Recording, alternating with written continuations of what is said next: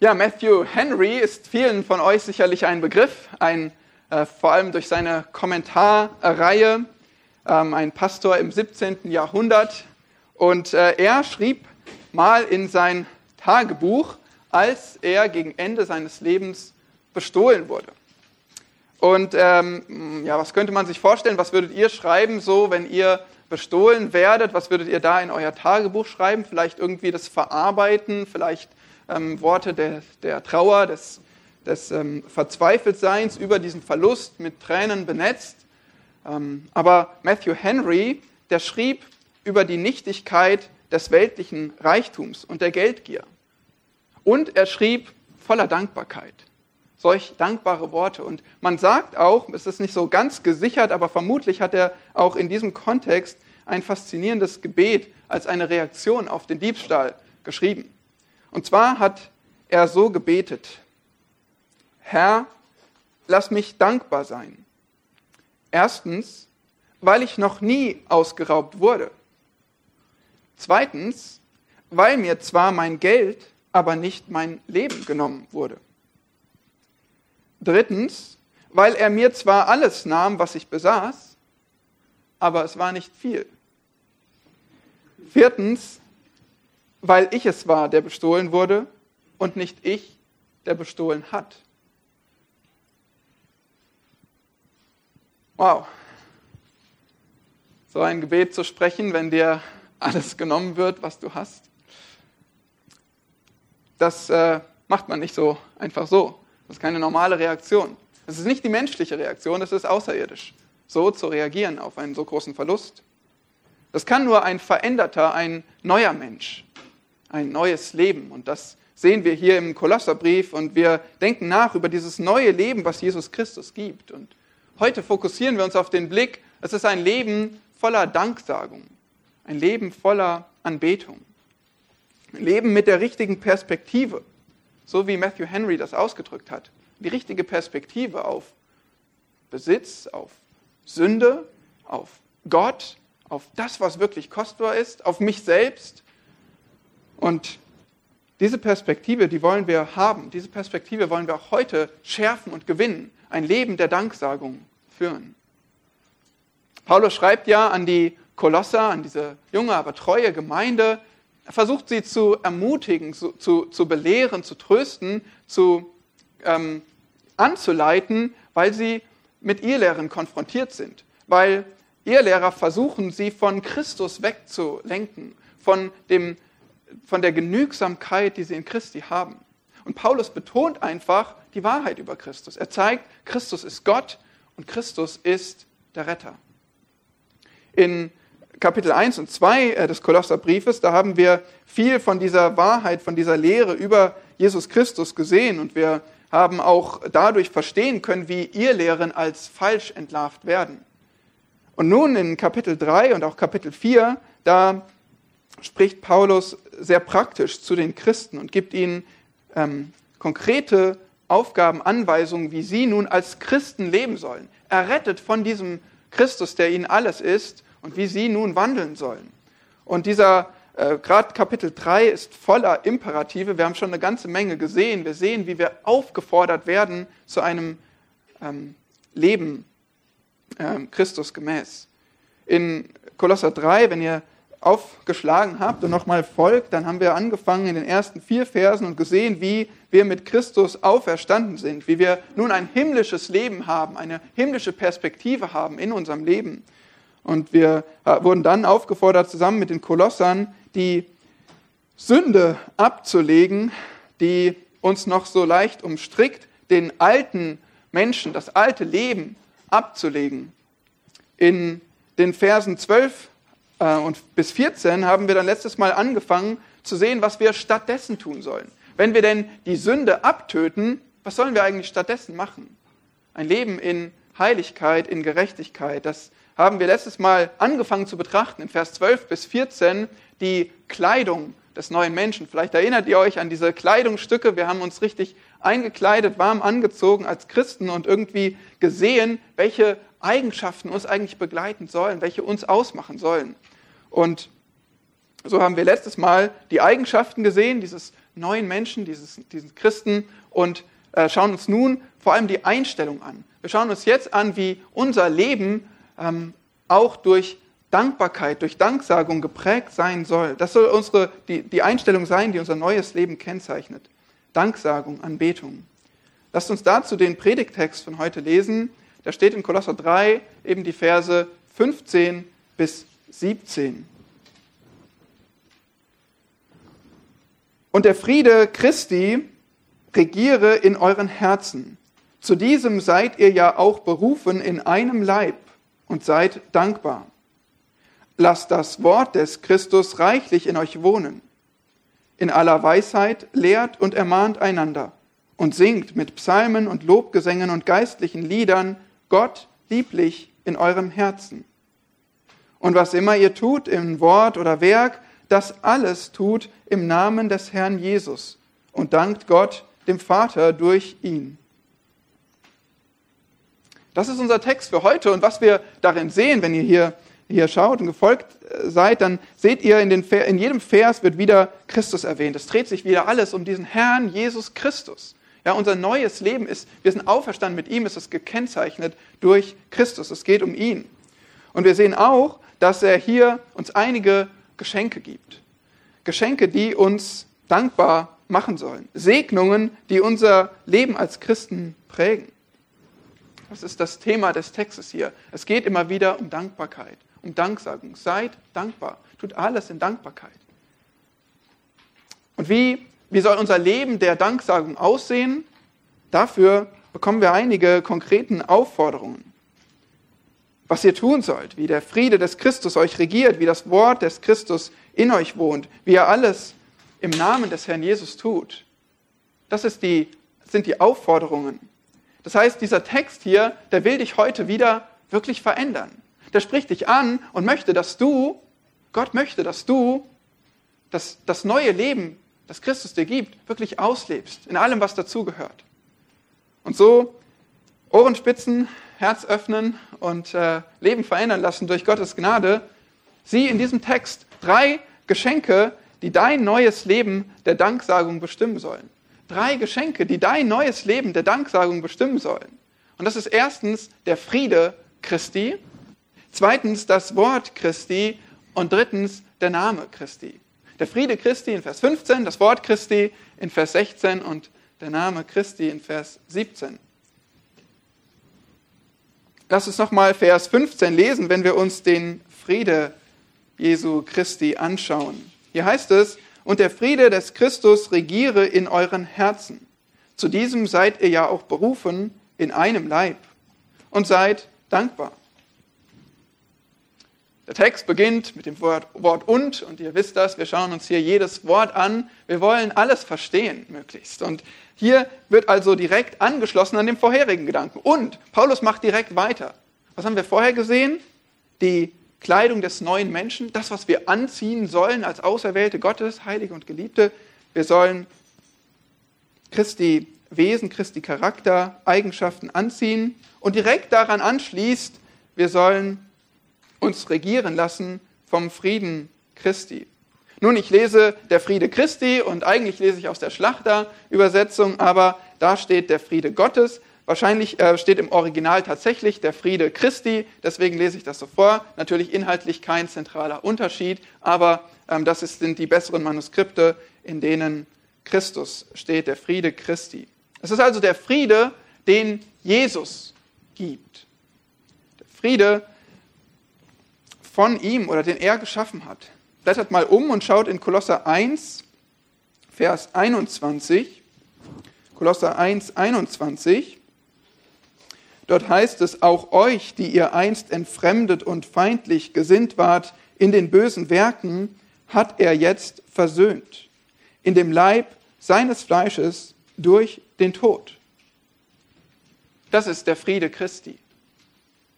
Dass er uns Sünder sieht, uns Feinde Gottes und versöhnt, indem er seinen Leib hingegeben hat, sein Blut, indem er für uns gestorben ist. So empfangen wir den Frieden, den Christus gibt, den Frieden, den er schafft zwischen uns und Gott. Warum ist das nötig? Wir sind einst Feinde Gottes. Wir, wir leben in bösen Werken, im Ungehorsam gegen ihn. Und das missfällt ihm. Deswegen stehen wir unter Gottes Zorn und wir brauchen Versöhnung. Diese hat Jesus Christus gebracht. Und so frage ich dich schon direkt zu Beginn dieser Botschaft, ob du Frieden mit Christus hast. Ob du versöhnt bist durch das Blut Jesu Christi, weil du daran glaubst, dass nur er dich retten kann von deiner Schuld, die du vor Gott hast. Wenn du das nicht erlebt hast, dann, dann kannst du gar nicht auf die Aufforderung reagieren, die Paulus hier schreibt an die Gemeinde. Nur wenn du Christ bist, wenn du erlöst bist, wenn du versöhnt bist mit Gott, dann kannst du ein Leben leben, wie, wie, wie wir es hier tun sollen, wie wir aufgefordert werden in Kolosser 3. Und eigentlich ist es keine Frage. Du, du bist von Natur aus in Feindschaft mit, dem, mit deinem Schöpfer, mit dem allmächtigen Gott, der uns auch alle richten wird für das, was wir im Leben getan haben. Aber er bietet dir Versöhnung an, Frieden, statt Krieg, statt Feindschaft, statt Gericht und Verurteilung. Deswegen, wenn du noch nicht Gottes Kind bist, dann lass dich retten, lass dich versöhnen mit Gott, dir den Frieden schenken, den er bringen kann und will. Für die Gemeinde, für Christen ist hier der Aufruf aber, dass der Friede des Christus in uns regiere, in unseren Herzen regiere. Was heißt das? Nun, hier steht, wir sind zu diesem Frieden berufen in einem Leib. Und wir kennen das, dass wir berufen sind als Christen, oder? Wir sind berufen zum Heil. Immer wieder heißt es, dass wir berufen sind zur Rettung. Hier heißt es aber, wir sind berufen zum Frieden. Also ein, ein etwas ganz Konkretes, einen konkreten Aspekt möchte Paulus betonen. Wir sind dazu berufen, Frieden zu haben. Und zwar wo? Was sagt der Text? In einem Leib. Der Fokus ist hier der Friede, den wir untereinander haben als Leib Christi, als Gemeinde. Es ist richtig, dass wir, dass jeder von uns sich individuell zu Gott bekehren muss, individuell Gott nachfolgen muss. So werden wir alle gerufen zum Heil. Aber gleichzeitig wurde niemand berufen, alleine seinen Weg des Glaubens zu gehen. Es gibt keine Berufung zum Solo-Christ, keine Berufung zum Einzelgängertum als Christ. Wir sind alle berufen in einen Leib. Wir sind alle berufen, Gemeinde zu sein, zusammen zu sein, Teil des Leibes Christi. Und so ist es falsch, wenn Christen dauerhaft ohne eine lokale Gemeinde leben. Wir sind alle berufen, in eine Gemeinde zu sein. Und deswegen ist es für uns so eine große Freude, dass wir Mitglieder aufnehmen können, dass, dass Menschen auch zur Gemeinde hinzukommen und äh, gerne verbindlich Teil sein möchten der Gemeinde. Nun, was heißt es, dass der Friede Christi uns regiere, uns als Gemeinde? Das, das Wort, was hier verwendet wird, kommt nur hier im Neuen Testament vor und bedeutet entscheiden, leiten, kontrollieren. Und es kommt aus dem Kontext des, ja, des Sports vor allem, wenn wir an einen Schiedsrichter denken. Ein Schiedsrichter, der einen Wettkampf leitet. Vielleicht hat ja der eine oder andere mal ähm, die Olympischen Spiele verfolgt oder auch sonst kennt ihr das. Der Schiedsrichter, der trifft Entscheidungen, der leitet das Spiel. Und manchmal, da pfeifen die Fans oder da diskutieren die Spieler, weil sie überhaupt nicht einverstanden sind mit der Entscheidung. Aber lassen sich davon Schiedsrichter in der Regel beeinflussen? Es gibt vielleicht höchstens noch eine, noch eine rote Karte obendrauf, ähm, wenn einer nicht aufhört zu meckern und zu schimpfen. Ähm, der Schiedsrichter, der leitet, der regiert, der kontrolliert das Spiel. Nun, uns soll genauso der Friede Christi leiten. Der soll unser Schiedsrichter sein. Wir kennen das als Gemeinde, dass wir zusammen leben, dass wir Anteil haben am Leben miteinander, dass wir uns vielfach sehen, zusammen dienen, Sachen absprechen, viele treffen, Aufgaben, Dienste übernehmen. Auch hier ist große äh, Geschäftigkeit. Am Sonntag ist wunderbar zu sehen, wie, wie ihr euch einbringt und dient. Und bei diesem ganzen Miteinander leben und dienen und arbeiten, da gibt es natürlich Reibungspunkte, da gibt es natürlich Unterschiede zwischen Menschen. Da können wir quasi sagen, das ist unser Spiel und dafür brauchen wir einen Schiedsrichter. Aber dieser Schiedsrichter, der ist nicht irgendwie ähm, der Pastor oder sonst irgendjemanden, den wir dazu bestimmen, dass er die Entscheidung trifft, sondern der Schiedsrichter, ist doch verrückt, ist der Friede Christi. Ist die Versöhnung, die Christus mit uns gewirkt hat und dieser, dieser Geist, diese, ähm, das, was dahinter steht, wirklich Frieden zu schaffen, was nur Christus geben kann. Das, das Denken Christi, der Charakter Christi, so wie er Frieden stiftet, wahren Frieden zwischen Gott und uns, so möchte er, dass wir Frieden untereinander haben. Der Friede soll regieren in unseren Herzen und in unserer ganzen Person, unsere ganze äh, Person bestimmen. Und so ist, der, ist die Abfolge. Zuerst schafft Christus vertikalen Frieden zwischen Gott und Mensch und dann beruft Christus uns zu horizontalem Frieden untereinander als Menschen. Dass nun dieser Friede, den Christus schon gestiftet hat, uns auch im Alltag, in unseren Beziehungen regiert. Letztes Mal haben wir gesehen in 3, Vers 14, dass wir die Liebe anziehen sollen, die das Band, die Verbindung der Vollkommenheit ist. Und in Epheser 4, Vers 3, da heißt es sogar, dass die Einheit des Geistes wir bewahren sollen durch das Band des Friedens. Wir brauchen Frieden, um miteinander Einheit zu haben. Wir brauchen diese, dieses Denken, diese ähm, Liebe, diese Einstellung, friedvoll, friedfertig zu sein. Das ist hier für uns der erste Punkt, die erste Frage, dass wir uns überlegen sollen, dass du dir überlegen sollst, sind deine Beziehungen zu deinen Geschwistern von Frieden geprägt?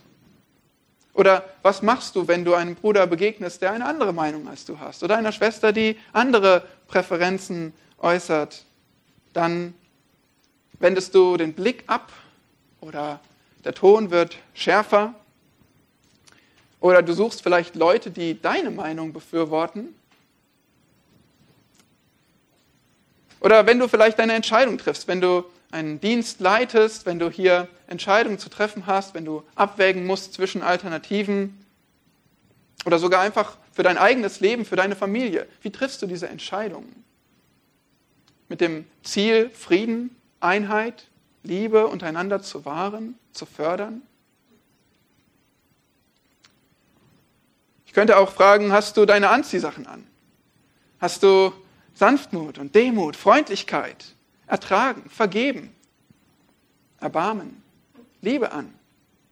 Weil das ist quasi synonym, das folgt hier nur darauf. Erstmal kriegen wir gesagt, was wir alles anziehen sollen und dann der Friede Christi, der regiere nun unter euch, in euren Herzen, eurer Person und unter euch als ein Leib. Das gehört zusammen, das folgt aufeinander. Ja, und dann, dann fehlt doch noch was hier in Vers 15. Und seid dankbar. Sieht vielleicht aus wie so ein PS am Ende vom Brief, ein Anhang. Aber nein, das Gegenteil ist der Fall. Dieser Aufruf, sei dankbar, ist der Schlüssel, ist der Kern des Textes, den wir heute haben, vor uns haben. Tatsächlich, wenn ihr mal nochmal schaut, zu Beginn im Kolosserbrief, immer wieder begegnet uns die Dankbarkeit. Paulus fängt an in den ersten Versen, ähm, Kapitel 1, Vers 3, sein Dankgebet für die Kolosser aufzuschreiben. Und dann bittet er aber auch für sie, Vers 12, dass sie Dank sagen, dass sie wirklich dankbar leben, Dank Gott geben. Kapitel 2, Vers 7 fordert Paulus die Kolosser auf, überfließend zu sein mit Danksagung. Und nun in unserem Abschnitt heute geht es zentral um ein Leben der Dankbarkeit, des Dankesagens gegenüber Gott.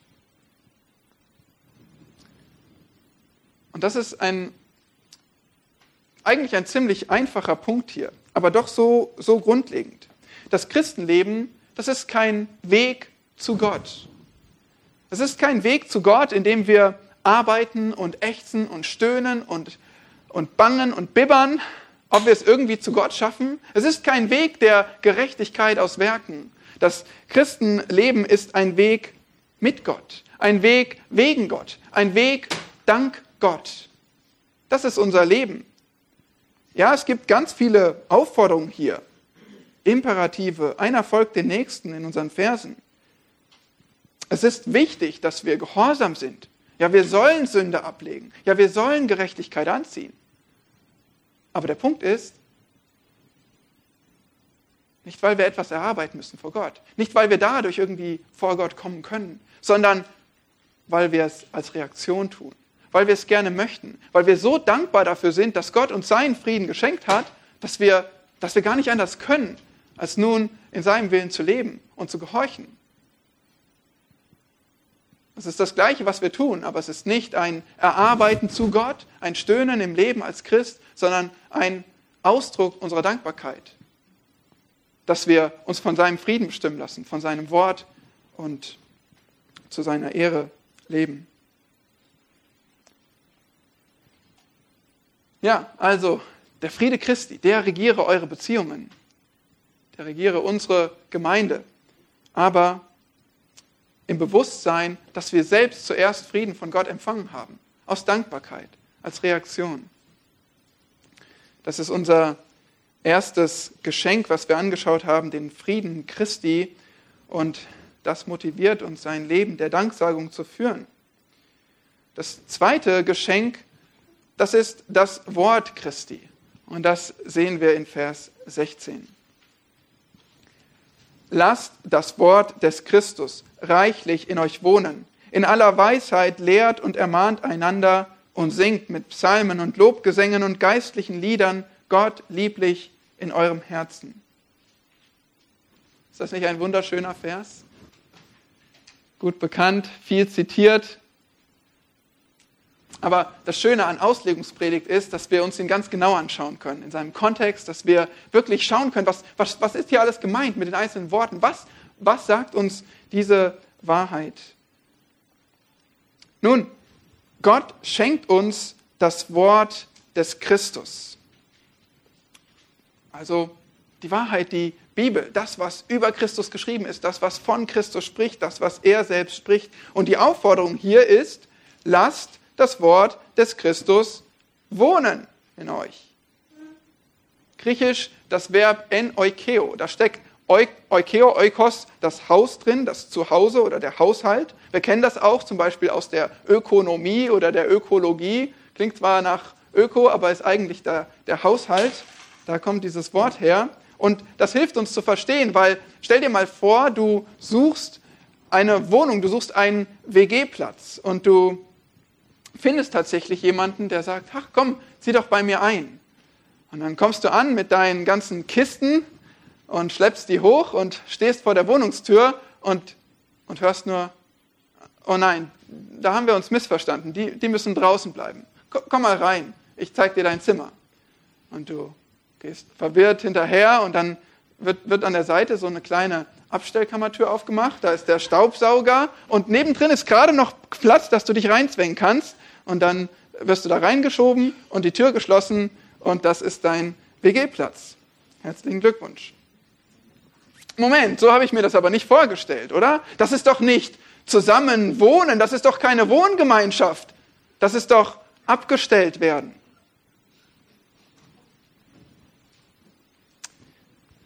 Könnte es sein, dass wir so das Wort des Christus bei uns wohnen lassen? Hat es vielleicht einen netten Platz auf dem Regal abbekommen und kriegt auch einmal im Monat gratis das Abstauben mit dazu? Das ist nicht mit Wohnen gemeint. Wohnen ist zu Hause sein, dort leben, mich frei bewegen dürfen. Das ist Wohnen. Und das ist der Gedanke von diesem Wort hier. Lasst das Wort des Christus bei euch wohnen. Reichlich in euch, üppig, uneingeschränkt, überall Zugang. So soll das Wort des Christus bei euch wohnen. Darf es das bei dir? Darf es sich frei bewegen in deiner Wohnung? Hat es Zugang zu jedem Zimmer, zu jedem deiner Lebensbereiche? Darf es deine Gedanken bestimmen und kontrollieren?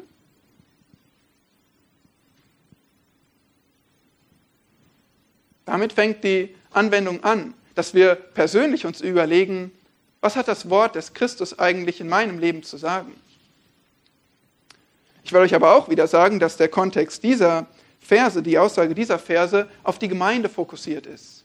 Es geht hier darum, ob das Wort des Christus bei uns als Gemeinde wohnen darf, leben darf, wirken darf. Das ist hier der Gedanke und wir werden das jetzt sehen in Vers 16. Der Vers 16, der zeigt uns nämlich jetzt genauer, wie das Wohnen des Wortes Christi bei uns aussehen soll.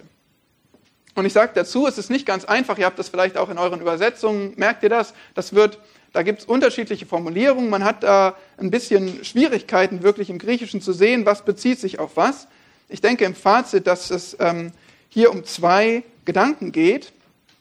Das erste ist, in aller Weisheit lehrt und ermahnt einander.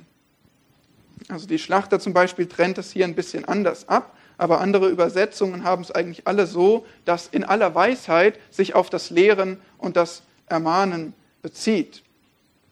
Also es geht bei in aller Weisheit natürlich darum, dass wir einander in ähm, respektvoll, taktvoll, dass wir äh, mit, mit Verständnis für unser Gegenüber Lehre und Ermahnung ausüben.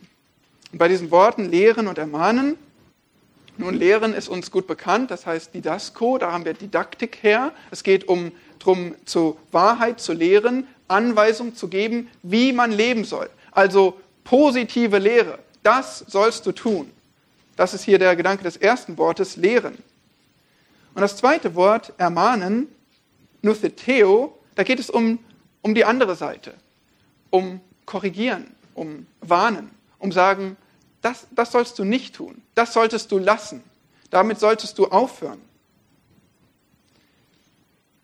Und auch das ist natürlich wichtig, dass wir einander zurechtweisen, wenn jemand auf den falschen Weg gekommen ist oder mit dem falschen Weg spielt. Beides, beide Elemente sind wichtig, beide sind nötig. Sie zeigen uns verschiedene Seiten. Proaktiv sollen wir die Wahrheit lehren in der Gemeinde, sollen wir Wahrheit verkündigen, sollen wir aufzeigen, was der richtige Weg ist. Aber wenn jemand gesündigt hat oder wenn jemand auf den falschen Weg zu gehen im Begriff ist, dann sollen wir einander warnen, ermahnen, korrigieren, zurechtweisen, zurecht helfen. Das sind also hier diese zwei Worte, ermahnen und lehren. Und du fragst dich jetzt vielleicht, naja, ähm, das ist aber ganz schön schwierig. Wann und was und wie und wem soll ich denn diese Ermahnung geben? Und äh, genau deshalb steht hier in aller Weisheit. Ja, du brauchst eine ganze Menge Weisheit. Du musst es sehr behutsam tun, sehr verständnisvoll. Du musst dafür beten. Anders funktioniert dieses Lehren und Ermahnen sicherlich nicht. Aber auf noch ein Wort wollen wir schauen. Hier steht nämlich, lehrt und ermahnt einander. Ja, und manchmal könnte man ja denken, naja, die Lehrer, die sind doch die Pastoren. Ähm, und das ist ja auch gewisserweise richtig. Es ist ihre besondere Aufgabe. Gerade hier im Kolosserbrief, Kapitel 1, Vers 28, spricht Paulus von, von sich und seinen Mitstreitern, wie sie jeden Menschen ermahnen und jeden Menschen lehren in aller Weisheit. Genau die gleichen Worte. Aber hier steht einander. Hier heißt es, es ist keine exklusive Aufgabe der Ältesten, sondern es ist unsere aller Aufgabe. Wir alle sollen einander lehren und ermahnen. Im Gemeindeleben gibt es dazu tatsächlich viele Möglichkeiten, viele Gelegenheiten. Gerade findet die Kinderstunde statt und Kinder werden belehrt. Wir haben Frauentreffen, wir haben Treffen für verschiedene Kleingruppen, äh, für junge Leute und ja, einfach verschiedene Gruppen, die zusammenkommen und immer wieder wird gelehrt. Und das können die Ältesten gar nicht alles tun und auch jeder von euch soll seine Begabung da einsetzen. Und dann gibt es die persönliche Ebene, das zu zweit, das Treffen und Texten und Telefonieren, was ständig geschieht. Ja, wenn du mitkriegst, was dein Bruder, deine Schwester für eine Not hat, für Sorgen, für Leid gerade erlebt, das hörst nur du und ich nicht und die anderen auch nicht. Und jetzt bist du dran. Was hast du dann zu sagen? Ein, ach komm, wird schon wieder. Vielleicht auch ein, ich bete für dich. Das ist sicherlich gut, aber ich denke, du kannst noch mehr tun und du sollst noch mehr tun. Denn in solchen Zeiten, gerade der Not, des Verzweifelns, der Sorgen, da brauchen wir Wahrheit. Da brauchen wir Gottes Wort. Dafür hat er gesprochen. Und du, du sollst es weitergeben. Du sollst nämlich das Wort lehren und ermahnen. Du sollst es nicht abgestellt haben und nur sagen, ich bete für dich, sondern überlegen, kann ich hier das Wort Gottes weitergeben? Kann ich damit helfen? Galater 6, Vers 1. Brüder, wenn auch ein Mensch von einer Übertretung übereilt würde, so helft ihr, die ihr geistlich seid, einem solchen im Geist der Sanftmut wieder zurecht. Wenn du stehst und deine Schwester oder dein Bruder strauchelt, dann bist du dran. Dann bist du aufgefordert, zurecht zu helfen. Und zwar mit dem Wort des Christus. Also lassen wir das Wort des Christus reichlich in, euch, in uns wohnen, zur Entfaltung kommen. Wir müssen es dafür erst viel in unserem Herzen, in unseren Gedanken haben, auf unseren Lippen haben, mit uns tragen, auswendig gelernt vielleicht oder wenigstens die Bibel dabei, wissen, was steht, was steht darin. Und dann setzen wir es ein und geben es weiter und gebrauchen es im Dienst an anderen Menschen. Proaktiv durch Lehre und reaktiv durch Ermahnung und Warnung. In diesem Vers 16 gibt es aber noch eine zweite Art, wie das Wort Christi in uns wohnen soll. Singt mit Psalmen und Lobgesängen und geistlichen Liedern Gott lieblich in euren Herzen. Und das ist ein, ja, ein ganz besonderer Satz. Es ist nämlich einer der wenigen Einblicke im Neuen Testament in die Anbetung, in den Gesang der Gemeinde. Genauso wichtig wie das Lehren und das Ermahnen ist, ist das Singen. Wow, nicht schlecht, oder? Ein essentieller Teil dessen, was wir als Christen sind, ist zu singen. Augustinus sagte, Zitat, wir beten zweimal, wenn wir singen. Zitat Ende. So wichtig, so gut ist das, wenn wir singen. Man sagt, Christen sind singende Menschen. Es ist unsere DNA. Manchmal müssen wir uns fragen, ob wir, ob wir wirklich unserer DNA entsprechend leben, ob wir singende Menschen sind. Martin Luther hat das verstanden. Der sah, wie in seiner Zeit in der Kirche massiv Gemeindegesang fehlte, wie es massiv fehlte, dass Christen Gott lobten mit Verstand.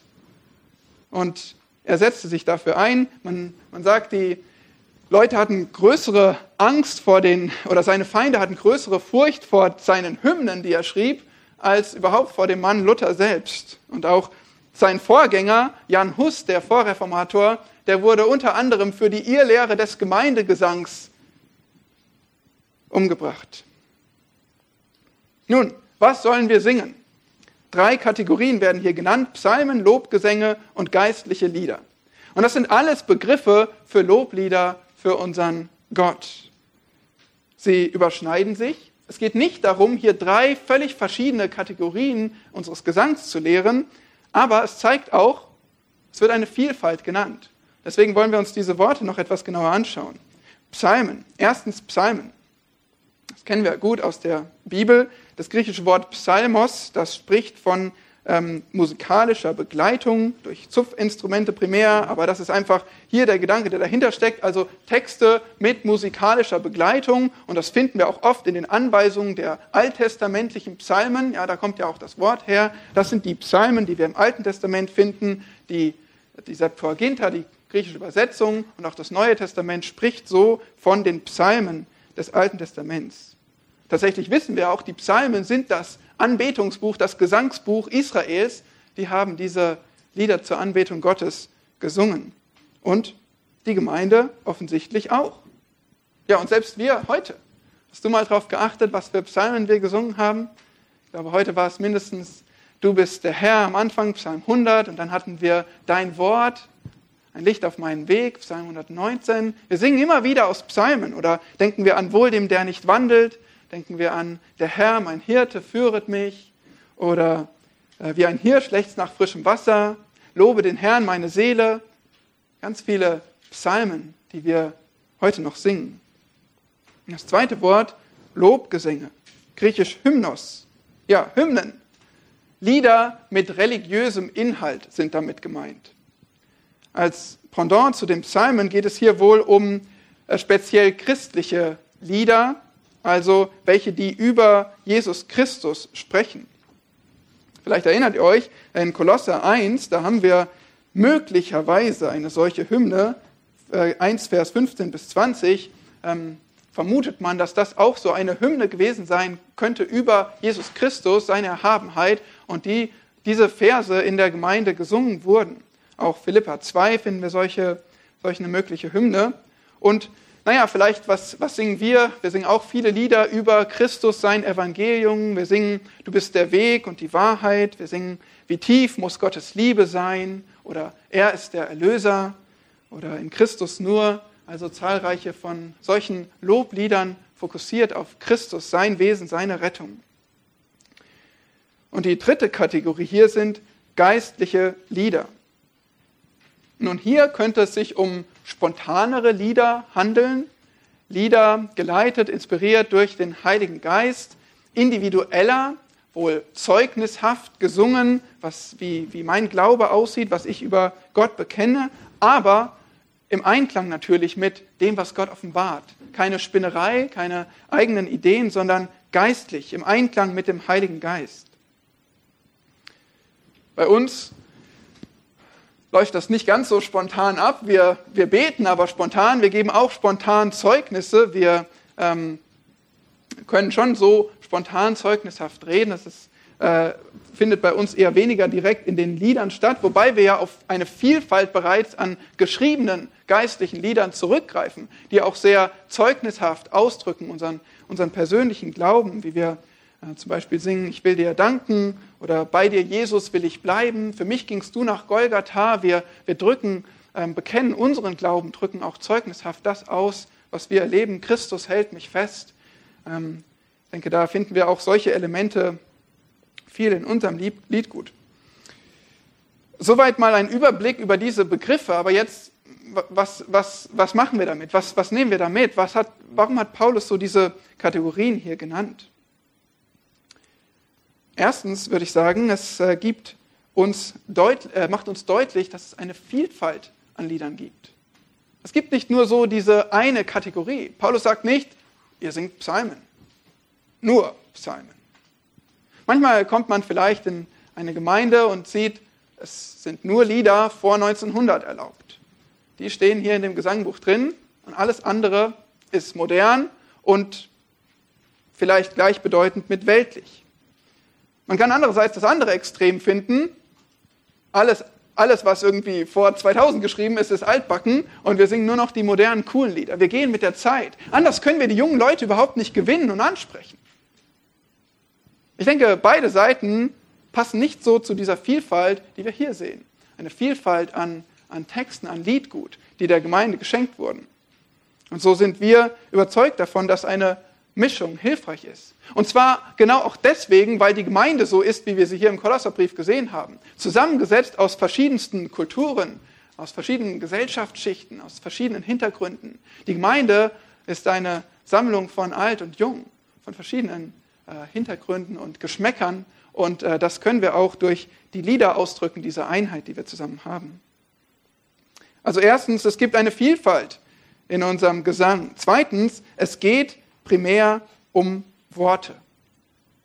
Es geht primär um Worte.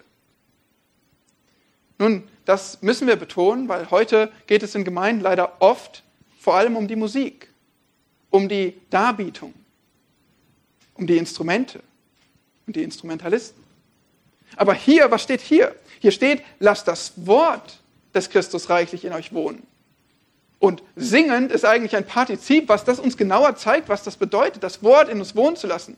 Wie kannst du das Wort in, in, in, wie könnt ihr das Wort in euch wohnen lassen, wenn ihr vor allem eine Musikshow macht und es vor allem um die Klänge geht, um die Darbietung geht? Das würde hierzu nicht passen. Hier steht, dass das Wort in euch wohnen und hier steht nicht, welchen Musikstil wir wählen sollen, welche Instrumente. Tatsächlich drehen sich so oft aber die Diskussionen um die Musik und die Instrumente und den Stil, aber darum geht es hier Paulus überhaupt nicht. Und dass wir uns nicht falsch verstehen, Musik ist Gottes Idee, ist Gottes Geschenk, ist wunderschön. Und auch wir setzen sie ein, auch wir freuen uns sogar über eine Vielfalt an Instrumenten. Aber der Punkt ist hier, die Musik soll nicht im Zentrum stehen, sondern das Wort, die Wahrheit, der Inhalt, der Text. Das hat sogar Implikationen für die Auswahl von Liedern und Instrumenten. Unser Ziel ist am Ende nicht, dass das Konzert super gelingt, sondern dass die Gemeinde singen kann, weil das ist ihre Aufgabe.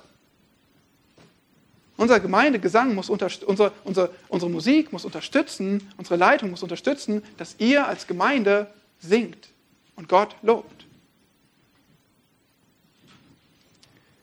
Es gibt eine Vielfalt.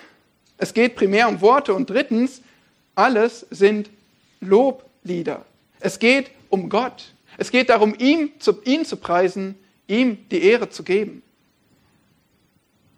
Manchmal kommt jemand und sagt, eure Lieder gefallen mir nicht. Die kurze Antwort darauf ist, okay, wir singen auch nicht für dich, sondern für Gott. Ein bisschen differenzierter ja, wir wollen uns auch Kritik anhören und das ernst nehmen und, und prüfen. Aber der Punkt ist hier, manchmal haben Menschen und auch Gottesdienstbesucher den Menschen so sehr im Blick, im Zentrum und sagen, es muss am Ende mir gefallen. Es muss so sein, wie es meinen Geschmack trifft. Und das sagt der Text hier überhaupt nicht. Nun, viele moderne Lieder, es können auch alte Lieder sein, die haben die Wahrheit nicht im Zentrum. Da geht es nicht um Inhalt, da geht es nicht so sehr um Worte. Da geht es vor allem um Gefühle. Viele Lieder haben überhaupt nicht viel Text. Sie haben sehr, sehr wenig Text, aber sie wiederholen den ganz, ganz oft. Warum? Weil ich dann die Wahrheit immer besser verstehe? Nein, um die Gefühle anzufachen und fortzuführen, um ein wunderbares Erlebnis im Gottesdienst zu haben. Aber die Bibel sagt, das Wort, der Inhalt soll im Zentrum unseres Gesangs stehen. Heute geht es oft um die Show, um Solos, um ja einfach Gefühle, die bewegt werden sollen. Und auch hier, Gefühle sind gut. Wir haben alle Gefühle. Ich bin bewegt, ich bin begeistert so oft, wenn ich hier mit euch singen darf, weil, weil ich Gott loben darf. Weil es so wunderbar ist, dass er der Herr der ganzen Welt ist, der majestätische Schöpfer und dass Christus niedergekommen ist zu mir, um mich zu erlösen und dass er mich festhält und trägt. Das begeistert mich. Und ja, so ist, äh, ist die Absicht für unseren Gemeindegesang, dass wir Gott lieblich in unseren Herzen singen. Auch hier wieder eine kleine, ähm, kleine Textvariante. Wahrscheinlich ist es am besten hier nicht dem Herrn lieblich zu singen zu sehen, sondern Gott lieblich, aber ähm, auch hier nicht zentral. Es geht einfach darum, dass es Anbetung für Gott ist dass es Gottesdienst ist, den wir hier zusammen feiern. Wieder wird gesagt, in euren Herzen, also nicht nur auf euren Lippen. Es geht nicht nur darum, dass die Worte schön über eure Lippen kommen und dass der Gesang schön klingt, sondern darum, dass ihr Gott singt in euren Herzen mit eurer ganzen Person, in eurem ganzen Inneren. Das ist Anbetung.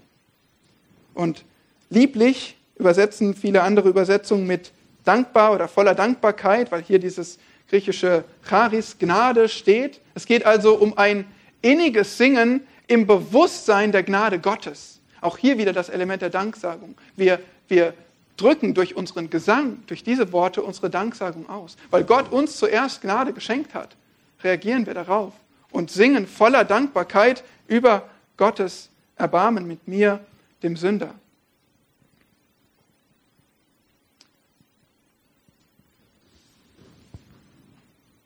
Singst du so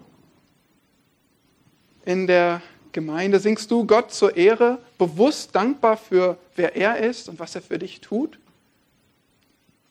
Oder ist bei dir der Gesang oft läuft auf Autopilot und das ist so ein typischer Bestandteil einfach unseres Gottesdienstes?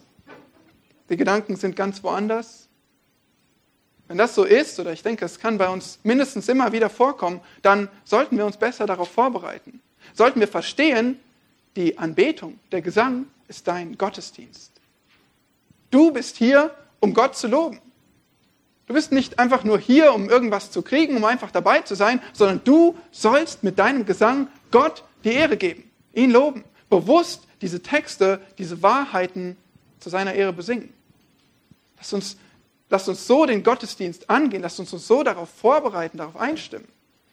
Hier ist der Moment, wo unsere Danksagung die, die, die wir in der ganzen Woche empfinden, übersprudeln darf. Im, in der Gemeinschaft, der ganzen Gemeinde, die singt. Vielleicht bewegst du auch eher nur die Lippen und äh, singst nicht ganz so gerne, aber Gott hat dir eine Stimme gegeben. Wenn du sprechen kannst, dann kannst du singen. Ja, vielleicht treffen wir nicht jeden Ton richtig, aber das ist auch okay. Wir wollen zu Gottes Ehre singen, voller Freude. Und wir können auch immer besser lernen zu singen. Aber es ist uns geboten. Wir sollen Gott damit unsere Freude über ihn ausdrücken. Und deswegen, auch wenn du bisher noch nicht ganz so gerne singst oder nicht so laut und freudig, dann lass es, dann, dann lern es. Dann ist es eine Ermahnung für uns. Wir, es ist so schön, wenn man in Gemeinden reinkommt, in Gottesdienst reinkommt und sieht und hört eine singende Gemeinde. Weil diese Gemeinde Gott Lob ausdrückt. Und wenn wir irgendwie dastehen, und ich weiß, mit Masken ist es erschwert, aber bald sind wir auch die Dinger wieder los, so Gott will. Aber da, es, ist, es ist wunderbar, wenn wir Geschwister um uns herum sehen und hören, die Gott loben, dafür wer er ist, und einfach voller Dankbarkeit übersprudeln. Das soll Gemeindegesang sein. Und so ist das Wort Gottes auch eins dieser drei Geschenke, die unser Leben der, mit Dank erfüllen sollen.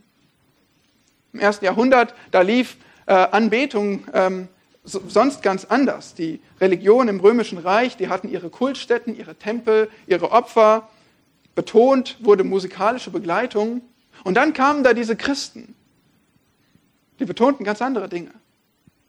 Die Predigt, das Wort, das Vorlesen, das Zuhören, das Beten, das Singen, verbaler Gottesdienst.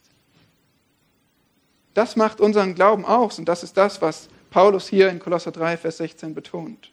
Unser Gottesdienst muss vom Wort geprägt sein. Und wir müssen uns immer wieder fragen, ist er das? Ist das Wort das Zentrum? Bestimmt das unsere Anbetung?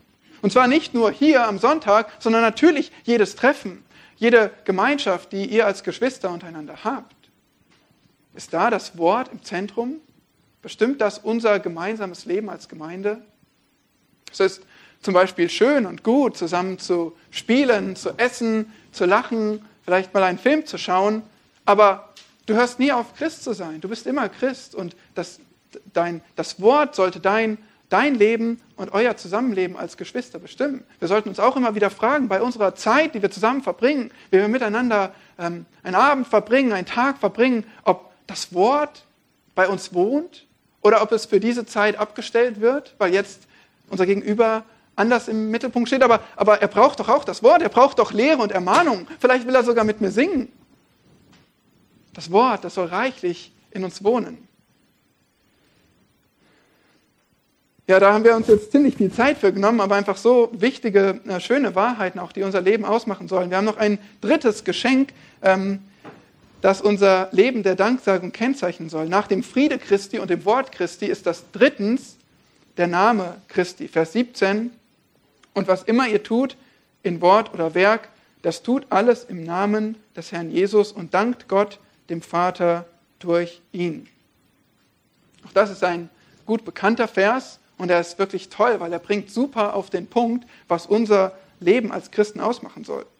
Und es ist nicht, das entspricht genau dem, was wir im Neuen Testament sehen. Es ist kein detailliertes Regelwerk für Christen, was jeden, jeden kleinsten Bereich unseres Christenlebens genau regelt, bestimmt, sondern wir kriegen vielmehr ein so grundlegendes Prinzip, was, uns, was sich auf alles wunderbar anwenden lässt. Eine ganz einfache, aber grundlegende und schwer umzusetzende Wahrheit.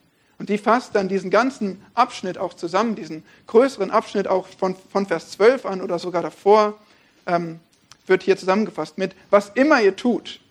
Also das verstehen wir schon ziemlich leicht, da brauchen wir nicht viel ähm, zu sagen, da wird nichts ausgelassen. Und es wird noch, noch weiter betont, im Wort oder im Werk. Ob du redest oder ob du etwas tust, äh, inklusive Ton und Gestik und Haltung, ob du isst oder arbeitest, ob du reist, irgendwo hingehst und fährst, ob du einkaufst, ob du lernst, ob du spielst, egal, was immer du tust, im Wort oder im Werk. Alles. Das tut alles im Namen des Herrn Jesus. In der Bibel kennen wir das Konzept, dass der Name dafür steht, wer diese Person ist. Also bei dem Namen des Herrn Jesus, da denken wir einfach an Christus, wer er ist. Wir werden auch getauft auf den Namen des Vaters, des Sohnes, des Heiligen Geistes?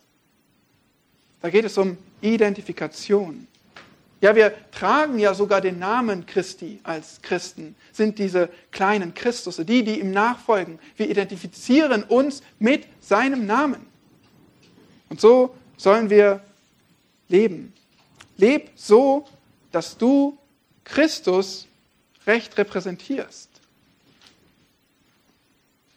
Das heißt, höre auf sein Wort, achte seine Autorität und gehorche ihm. Das heißt, sei dir bewusst, dass alles, was du tust, alles, was du redest, und das ist ein erschreckender Gedanke, alles das bringt man mit Jesus in Verbindung. Ist es nicht so, dass, dass wir immer wieder angesprochen werden, ja, die Kirche, oh, was da alles geschieht, da kann ich nicht an Christus glauben, wenn Christen so etwas tun. Oder waren da nicht auch die Kreuzzüge schlimm, sowas? Ah, da will ich mit Christen nichts zu tun haben und mit Christus schon gar nichts. Ja, da sehen wir, was passiert. Christen werden mit Christus identifiziert. Viele haben den Namen Jesus schon beschmutzt und das kann auch uns passieren. Möchtest du gerne, dass man dein Leben mit Jesus assoziiert?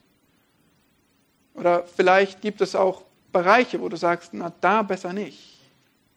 Also bestimmte Zeiten, bestimmte Situationen, Umfelder, wo du denkst, hm, da sollte man jetzt besser nicht wissen, dass ich Christ bin.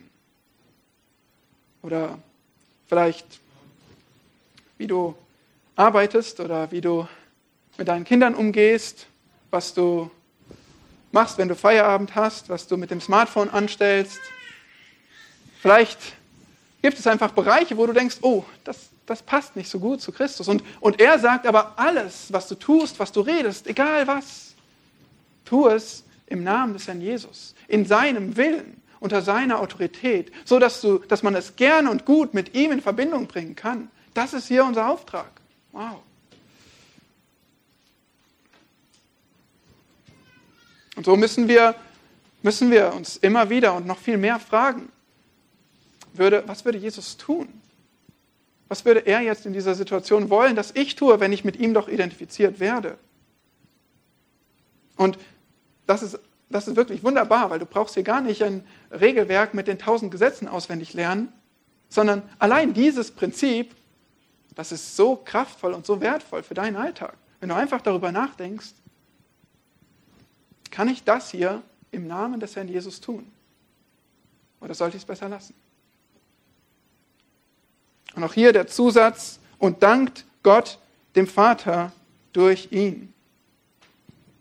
Immer wieder das Leben der Danksagung im Fokus.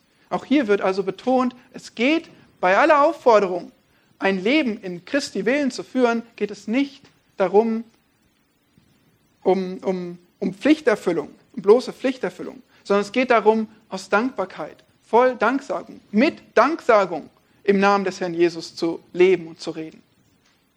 Das ist ein umfassendes Leben der Danksagung. Kein mürrisches, ah, das darf ich als Christ nicht, ich würde zwar gern, aber, hm, sondern, oh, weil Jesus mich liebt, und weil ich ihn deshalb liebe, deshalb will ich ihm gehorchen und gerne alles im Namen des Herrn Jesus tun, alles, was seinem Willen entspricht.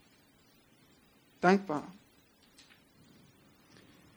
Ja, und so haben wir in diesem Text also drei Geschenke der gesehen, die dein neues Leben der Danksagung bestimmen sollen. Das ist erstens der Friede Christi. Versöhnt mit Jesus Christus sollst du nun auch friedvoll, friedfertig in deinen Beziehungen leben. Zweitens das Wort Christi. Gefüllt mit Jesu Wahrheit sollst du davon reden, damit lehren, damit ermahnen, davon singen. Und drittens der Name Christi. Als Repräsentant Jesu Christi, der du bist, wenn, du, wenn, wenn er dich erlöst hat und du zu ihm gehörst, als Repräsentant Jesu sollst du stets nach seinem Willen reden und handeln. Das ist was uns anvertraut ist, was uns geschenkt ist, was unser Leben herausfordert, aber auch reich macht, was ein Leben der Danksagung ausmacht. Wir wollen diese ganzen Dinge nicht einfach nur tun, wir wollen nicht eine weitere, das ist keine Botschaft des tu das, mach es besser, mach mehr, werd besser, sondern reagiere auf das, was Christus dir gibt und leb aus Dankbarkeit zu seiner Ehre, nach seinem Willen, gefüllt mit Gottes Wort, in seinem Frieden. Das Leben des Christen, das muss eins der Danksagung sein. Anbetung ist unsere höchste Priorität. Und dazu möchte ich euch noch die Worte von A.W. Tozer lesen. Der sagt hier, Zitat, wir sind zuallererst hier, um Anbeter zu sein. Und erst in zweiter Linie Arbeiter. Wir nehmen einen Bekehrten und machen sofort einen Arbeiter aus ihm. Aber Gott hat das nie so gewollt. Gott beabsichtigte, dass ein Bekehrter lernen soll, ein Anbeter zu sein. Und danach kann er lernen, ein Arbeiter zu sein. Die Arbeit, die ein Anbeter verrichtet, wird die Ewigkeit in sich tragen. Zitat Ende. Beides gehört natürlich zusammen. Wir folgen nach, wir wollen gehorchen, aber als Anbeter und nicht als Gesetzestreue, die sich den Weg in den Himmel erarbeiten. Wir können so pragmatisch sein in unserem Leben, auch als Christen. Wir können, ähm, es ist viel leichter, auch etwas zu machen, zu tun.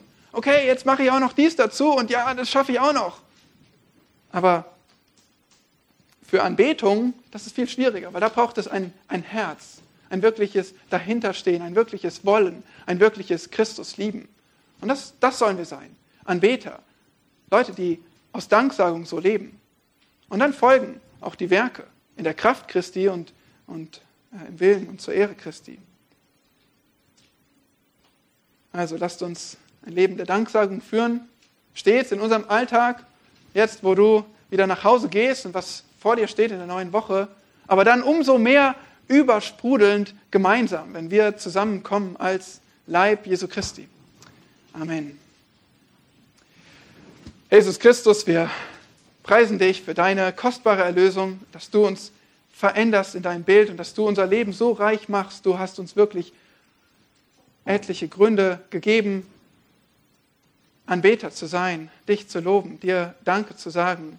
Und so preisen wir dich auch für die Geschenke, von denen wir heute hören durften und beten, dass du ja unser Leben noch veränderst, wo es nötig ist, wo du uns überführt hast. beten, dass du durch dein Wort jetzt Frucht bringst in unseren Herzen, dass wir dich mit unserem, dass wir Anbetung als höchste Priorität in unserem Leben sehen, dass wir erfüllt sind mit deinem Frieden und mit deinem Wort und mit deinem Namen, deinem Ruhm, deiner Ehre. Amen.